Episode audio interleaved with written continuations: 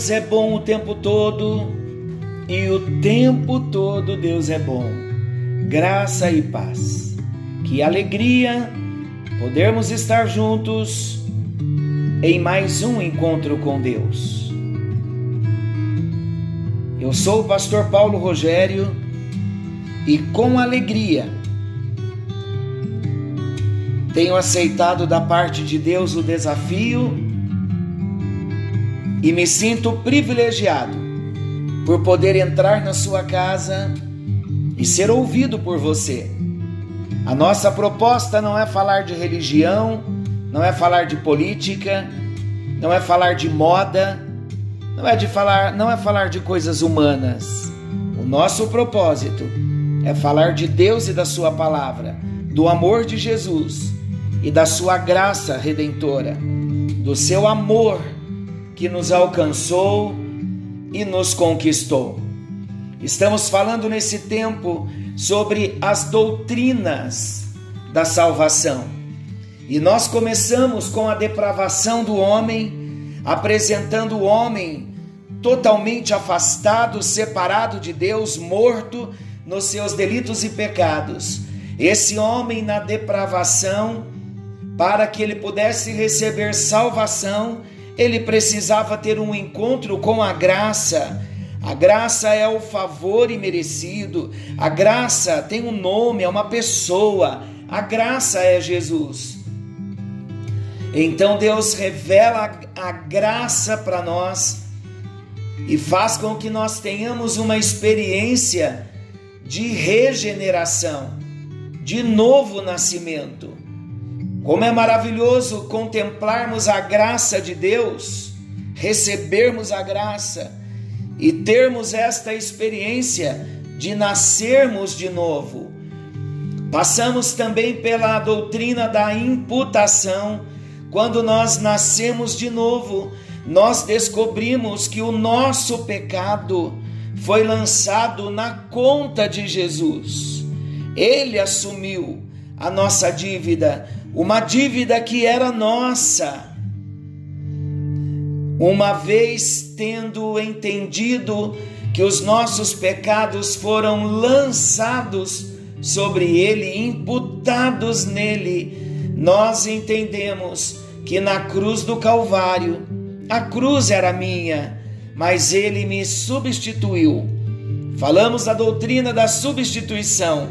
Quando Jesus morre uma morte vicária, uma morte substitutiva para pagar a minha dívida. Ali ele me representava, entendendo que Jesus assumiu meu lugar. Eu assumo uma posição e entro pelo caminho do arrependimento. E falamos da bênção de sermos tocados pelo Espírito e entrarmos pelo caminho do arrependimento. Falamos do arrependimento como uma obra divina com a participação do homem. Qual a participação? Eu creio que Jesus é o meu Senhor, o meu Salvador, e eu preciso de perdão, eu preciso me arrepender sabendo que o nosso pecado feriu o coração tão santo, tão bondoso do nosso Deus. Falamos também no arrependimento sobre a chamada de Deus para a igreja de Éfeso, uma chamada ao arrependimento.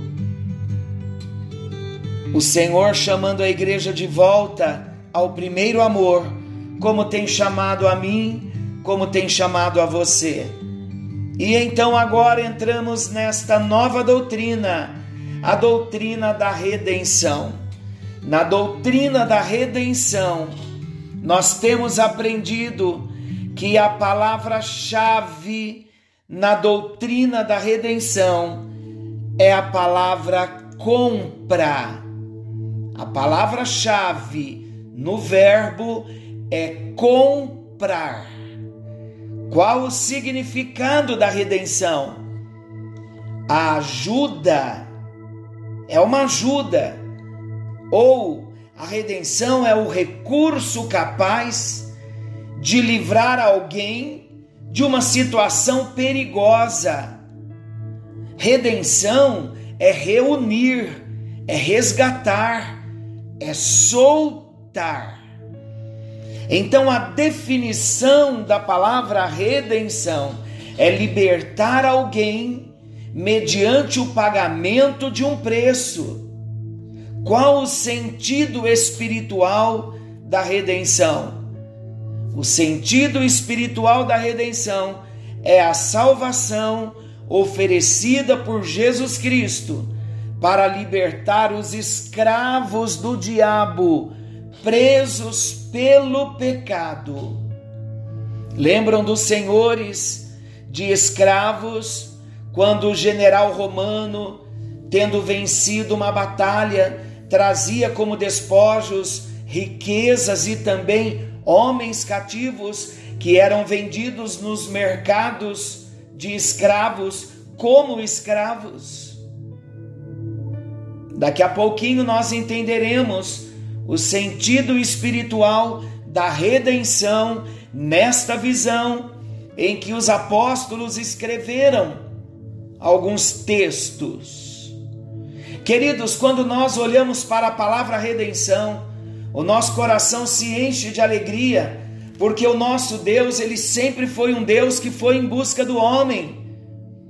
E lá no Antigo Testamento, no livro de Êxodo, no capítulo 6, versículo 6. Olha que texto maravilhoso. Diz assim: Portanto, Deus dizendo: Dize aos filhos de Israel: Eu sou o Senhor, e vos tirarei de debaixo das cargas do Egito. Isto é redenção.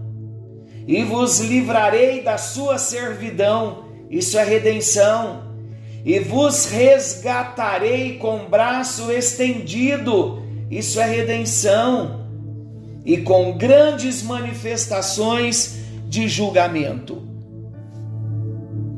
Então, o livro de Êxodo é o livro da redenção.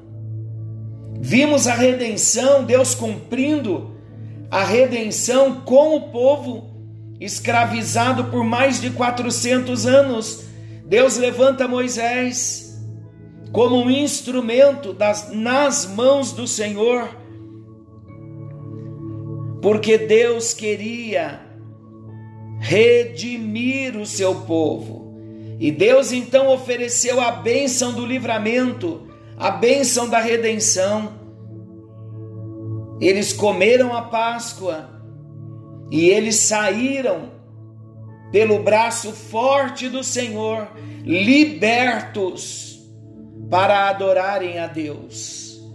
Então a Bíblia, ela está recheada de textos que fala desse amor de Deus em busca do homem no plano maravilhoso da redenção.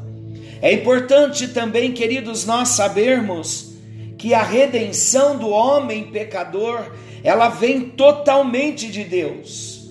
A redenção ela não parte do homem, o homem pecador não tem condição de redimir a nenhum outro homem. Olha mais um texto em Êxodo, capítulo 3, versículos 7 e 8.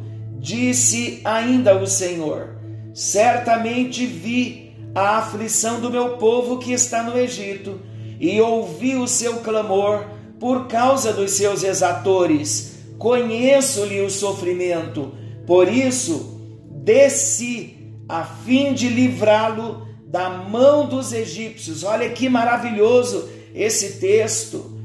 Deus viu o sofrimento, Deus disse: Eu conheço o sofrimento do meu povo, eu vi o clamor do meu povo por causa daqueles que os oprimiam. Por isso, por amor ao meu povo, eu desci a fim de livrá-lo das mãos dos egípcios e para fazê-lo subir naquela terra, a uma terra boa e ampla, terra que mana leite e mel. Que texto maravilhoso! Que texto glorioso! Imagina, queridos, em Cristo, Deus desceu até nós a fim de nos livrar das mãos do tirano Faraó, o próprio Satanás. E ele nos libertou e nos levará salvo para a sua morada eterna. A redenção parte de Deus. A redenção ela parte do amor de Deus. A redenção parte do coração do nosso Deus, um coração cheio de amor, em busca do homem pecador, o homem que se desviou, que se afastou de Deus, que desprezou a Deus. Lucas 19, 10, na passagem de Zaqueu, naquele encontro que Zaqueu tem com Jesus, Lucas diz: Porque o filho do homem veio buscar e salvar o que se havia perdido. Ali na vida de Zaqueu, é a mesma experiência de Moisés. Deus disse: Por isso eu desci, a fim de livrar o meu povo. Agora Jesus desce também à terra, a fim de livrar o seu povo. Quando ele se apresenta a Zaqueu, é Deus descendo na terra para apresentar a sua obra de redenção, para mostrar o seu plano de amor, o seu plano de resgate. Salmo 111, 9 diz assim: Enviou ao seu povo a redenção, estabeleceu para sempre a sua aliança, santo e tremendo é o seu nome, glória a Deus. Como os salmos exaltam a grandeza do nosso Deus, Ele é soberano, e aqui Deus é exaltado como Deus santo, como Deus tremendo, aquele que tem o um nome santo, aquele que é tremendo. Por quê?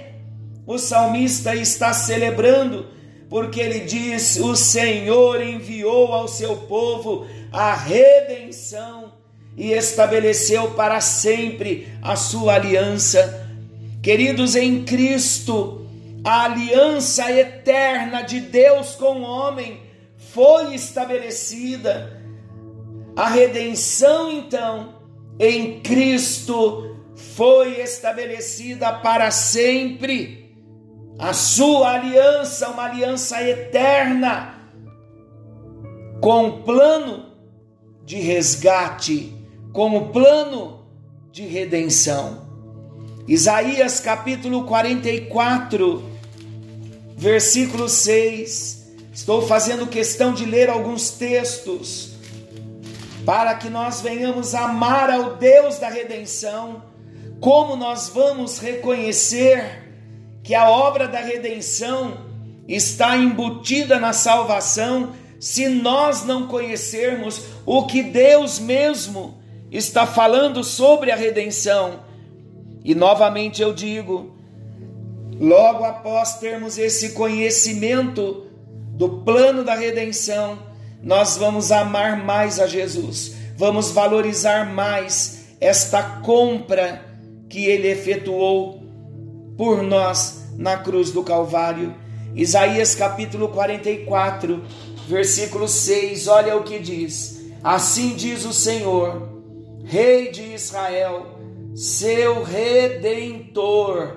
Redentor é aquele que vem para redimir, é aquele que oferece redenção, é o redentor, o Senhor dos exércitos. Eu sou o primeiro e eu sou o último, e além de mim não há Deus. Esse mesmo texto, Jesus proclama, João proclama sobre Jesus lá em Apocalipse. Ele é o Alfa e o Ômega, o princípio e o fim, o primeiro e o último, ele é o único. E aqui ele, ele está se apresentando como o Senhor, como o Rei de Israel, como o Redentor e como o Senhor dos exércitos. E ele diz: Eu sou o primeiro e eu sou o último, e além de mim não há Deus. Então, queridos, na obra da redenção só existe um redentor, e esse único redentor é o Senhor Jesus. É o que João 3,16 diz: porque Deus amou o mundo de tal maneira que deu o seu Filho único, o seu Filho unigênito, para que todo aquele que nele crê não pereça, mas tenha a vida eterna. Deus enviou o seu único filho como redentor. Queridos, a redenção, seguindo nessa linha de raciocínio, a redenção, ela se dá através de uma pessoa. João 3,16. Porque Deus amou ao mundo de tal maneira que deu seu Filho unigênito, para que todo aquele que nele crê não pereça, mas tenha a vida eterna. E olha o versículo 17: Porquanto Deus enviou seu Filho ao mundo, não para que julgasse o mundo, mas para que o mundo fosse salvo por ele. Deus enviou seu Filho como redentor. Então a redenção se dá através de uma pessoa. E quem é esta pessoa? É Jesus. Romanos, capítulo 3, versículo 24. Sendo justificados gratuitamente por sua graça, mediante a redenção que há em Cristo Jesus, mediante a compra compra e pagamento pelo resgate que há em Cristo Jesus. Então, quem é o redentor? É Jesus. A redenção se dá através de uma única pessoa, Jesus. Ele é o primeiro, ele é o último, ele é o único. E fora dele não há outro. Vamos ver primeiro aos Coríntios 11, versículo 24. Primeiro aos Coríntios 11, 24, olha o que diz: E tendo dado graças, o partiu e disse: Isto é o meu corpo que é dado por vós, fazer isto em memória de mim. O corpo dado em favor de vós, ou dado por vós, é redenção. Jesus se entregou na cruz, não foi de graça. Ali na cruz ele estava operando, fazendo uma obra linda ele estava comprando os homens que foram e estavam vendidos ao pecado. Custou a vida de Jesus. Pedro disse que a moeda não foi ouro, não foi prata, mas foi o sangue derramado de Jesus. Irmãos, o sacrifício de Jesus na cruz não foi apenas para ele ficar conhecido na história, para ter um antes de Cristo e um depois de Cristo, não o seu sacrifício na cruz, ali estava acontecendo uma transação espiritual. Jesus estava comprando, como nosso redentor, ele estava comprando homens que haviam se perdido estavam mortos nos seus delitos e pecados, entregues ao pecado. E ali na cruz, a maior de todas as transações, uma transação valiosa e preciosa. Ele me substituía, o meu pecado era imputado a ele, e ali ele pagava a minha dívida. Pagando a minha dívida, ele estava me comprando. Querido Deus e Pai, como não te agradecer?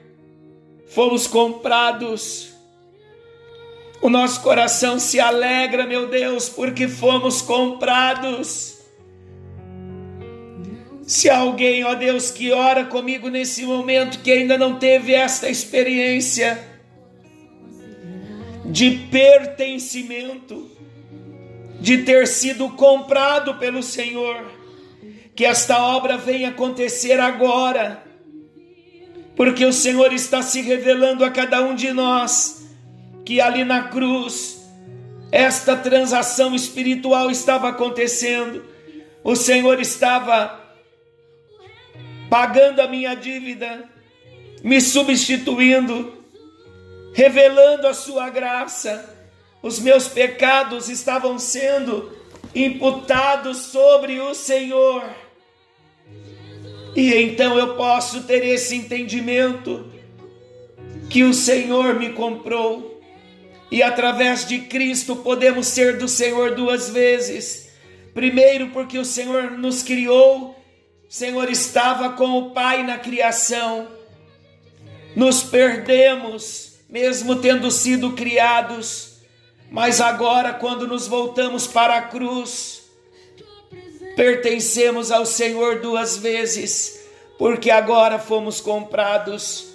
Obrigado, Jesus, porque não merecíamos, mas a graça foi revelada a nós, ao homem depravado, a graça foi revelada. Obrigado por tão grande salvação. Obrigado porque hoje nós temos o entendimento de que na cruz uma compra estava sendo efetuada, uma dívida estava sendo paga, e quando o Senhor brada na cruz, tetelestai, está consumado, a dívida foi paga, o homem agora passa a ser propriedade do Senhor. E para que esta obra seja consumada, precisamos voltar para a cruz, passarmos pela experiência da regeneração, do novo nascimento. Revela-te cada vez mais a nós e teu nome será glorificado. Em nome de Jesus. Amém. E graças a Deus. Que o Senhor te abençoe e te guarde. Querendo o bondoso Deus, estaremos amanhã de volta nesse mesmo horário com mais um encontro com Deus, falando ainda sobre as bênçãos da redenção. Deus nos abençoe. Fiquem com Deus.